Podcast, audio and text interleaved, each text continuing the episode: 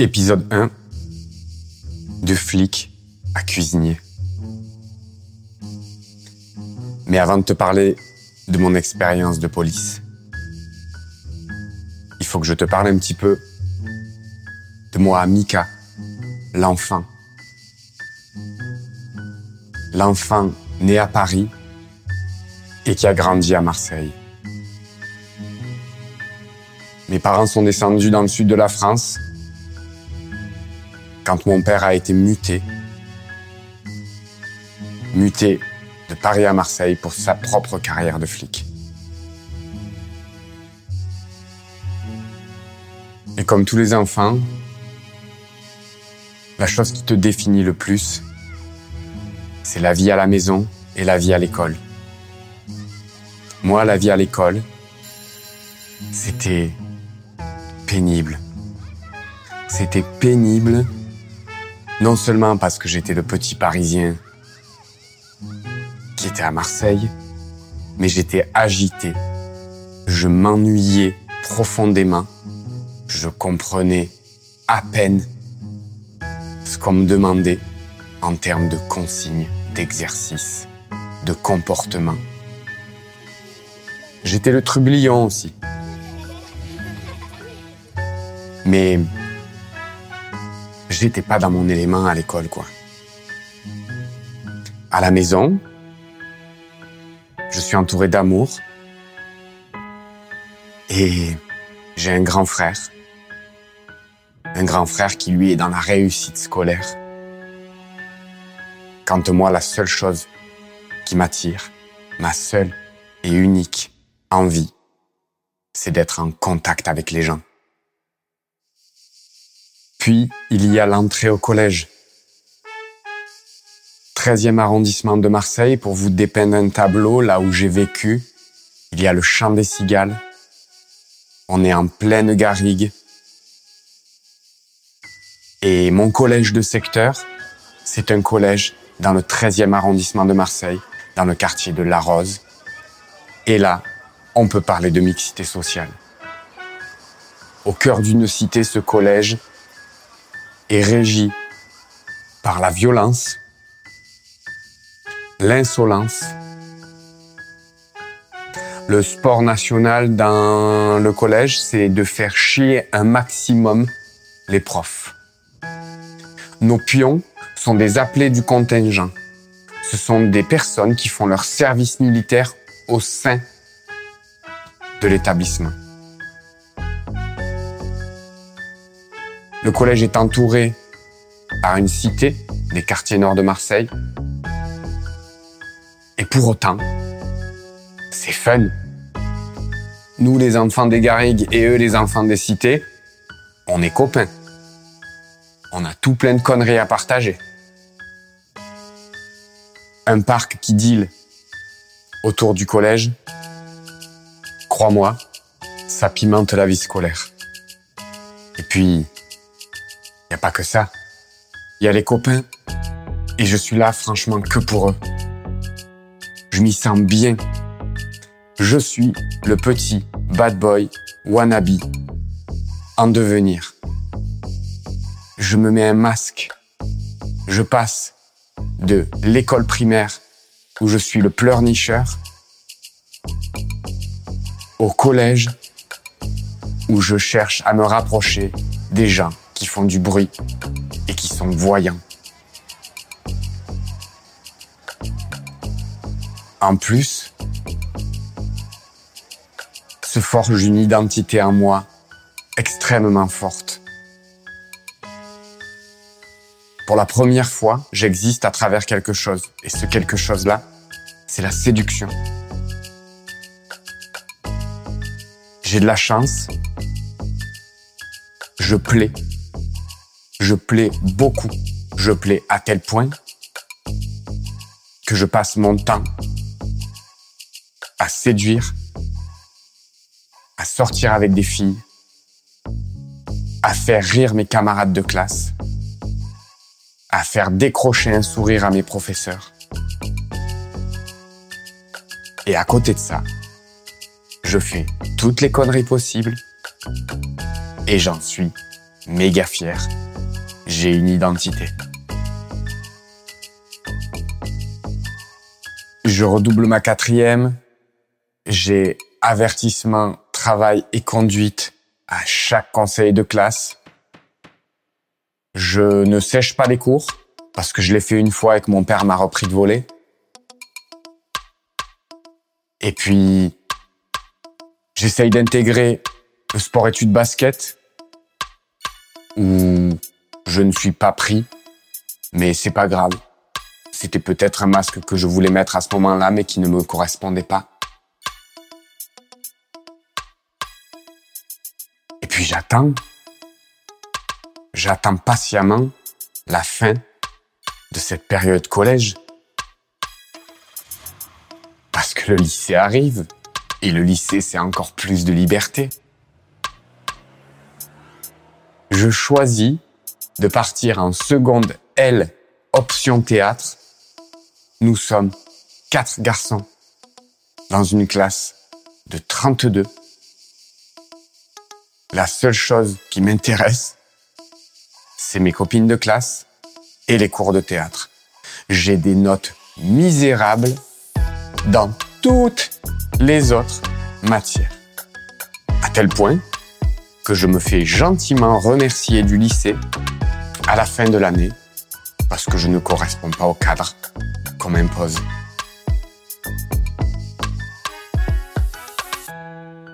J'ai 17 ans, je redouble ma seconde et je pars dans un autre lycée à taille humaine. Je me rends compte assez vite que oui, il y a des professeurs qui sont sympas, attentionnés. Cette fois-ci sous les conseils d'une directrice d'établissement. Je m'engage dans une voie de sciences et techniques de laboratoire, option biochimie, génie biologie. Ça fait peur comme ça, hein ou ça fait marrer. Mais j'y passe des super années. J'ai enfin des résultats. Entre-temps, mes parents partent de Marseille et vont rejoindre leur famille à Nîmes, et moi je reste sur Marseille, en colocation, pour terminer ma première et faire ma terminale en vue de décrocher ce bac dont j'en ai rien à foutre. Mais alors, qu'est-ce qu'il est important pour mes parents? Là est le premier défi de ma vie. Les faire mentir sur ce qu'ils pensent de moi à ce moment-là. Oui, je suis capable de l'avoir.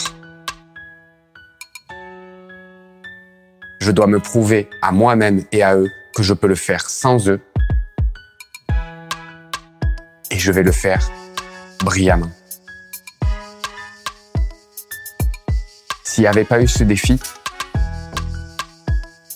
et cette notion va me suivre toute ma vie, s'il n'y avait pas eu ce défi, je n'aurais peut-être jamais eu mon bac. Ça, c'est ma scolarité. Maintenant, en dehors des établissements scolaires, je vis dans une petite résidence, en flanc de Garrigue du 13e arrondissement, juste en dessous de la chaîne de l'Étoile.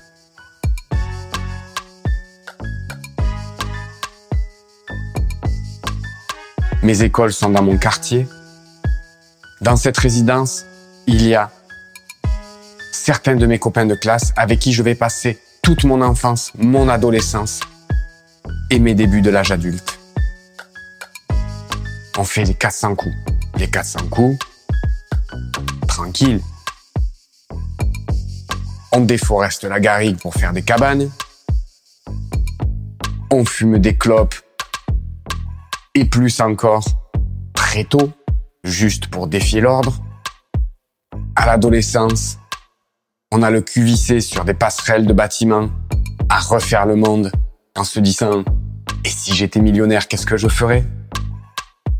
On essaye de faire de la musique, on essaye de faire des sports extrêmes. Extrêmes.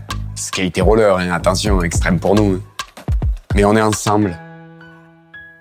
On est ensemble avec ces copains-là et à ce moment-là, c'est une famille.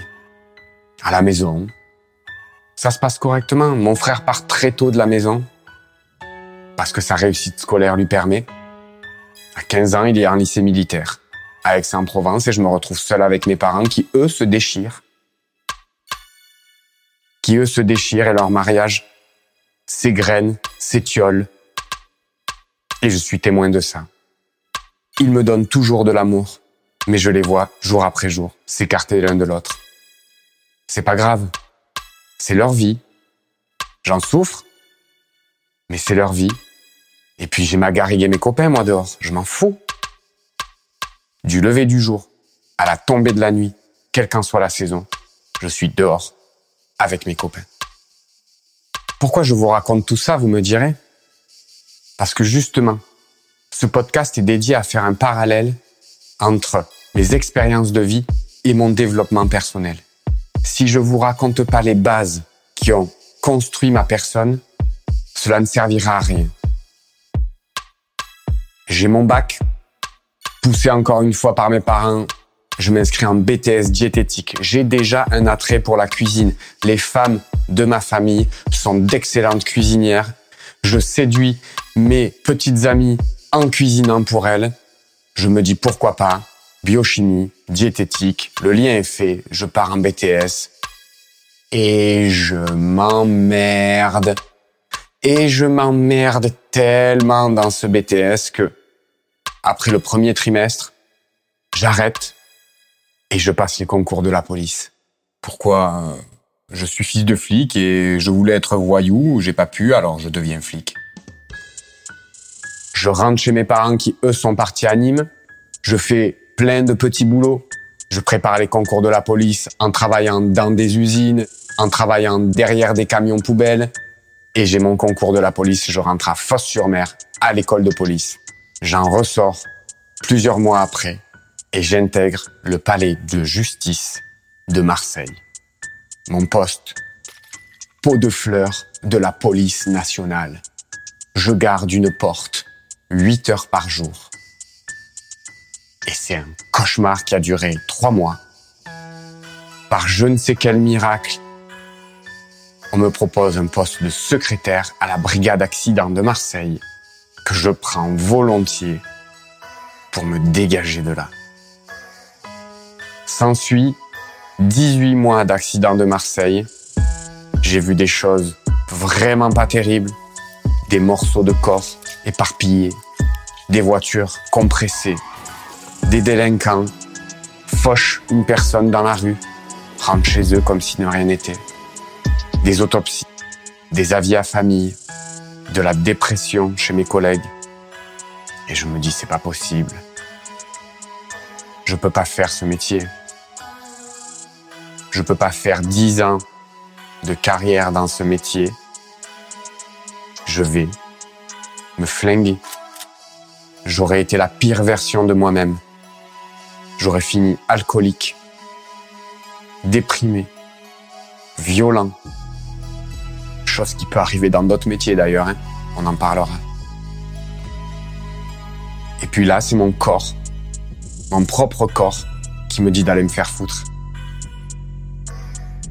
Un matin, je me réveille avec une douleur immense dans le dos. Ma jambe droite, molle, une asperge trop cuite que je traîne derrière moi. Ma jambe me brûle, comme ils disent à l'hôpital, sur une échelle de 1 à 10, vous avez mal comment J'avais mal à 20 000. Première hernie discale, on est en 2008. On m'opère dans la semaine. Je suis en arrêt maladie pendant deux mois. Et là, je prends la décision de démissionner de la police. Et je veux faire de la cuisine. Je veux faire de la cuisine mon métier. Ça fait longtemps que cette passion me brûle les doigts j'avais plusieurs fois préparé des dossiers scolaires pour euh, entamer ce cursus-là, mais je l'avais jamais fait et on m'avait tellement dit que ce métier était un métier difficile. Mais là, là, il fallait que je le fasse. Alors c'est ce que j'ai fait. J'ai fait un dossier et je suis rentré en CAP cuisine en un an parce que j'étais bachelier. Merci papa et maman. Et je suis rentré au CFA de Coro. J'ai 23 ans, je suis ex-flic en classe avec des gamins de 16 ans survoltés. Je me rappellerai toute ma vie ce que m'a dit le chef d'établissement quand il m'a eu en entretien. Il m'a dit, monsieur, ne dites pas que vous étiez de la police nationale, dites simplement que vous étiez fonctionnaire. C'est pour votre bien. Et au final, ce CFA, ces jeunes, ont été une grande source de motivation. J'alternais entre l'entreprise, restaurant gastronomique de Marseille, et le lycée. C'était un renouveau fabuleux. Un renouveau qui va être mon nouveau shoot d'adrénaline. Extraordinaire. Je vais faire des resets plusieurs fois dans ma vie, tu l'as compris. Et ce reset-là, c'est les chroniques d'un cuisinier lambda. Épisode 1. De flic à cuisinier. Production musicale, Zeiki Music. À la narration, votre serviteur, Mika.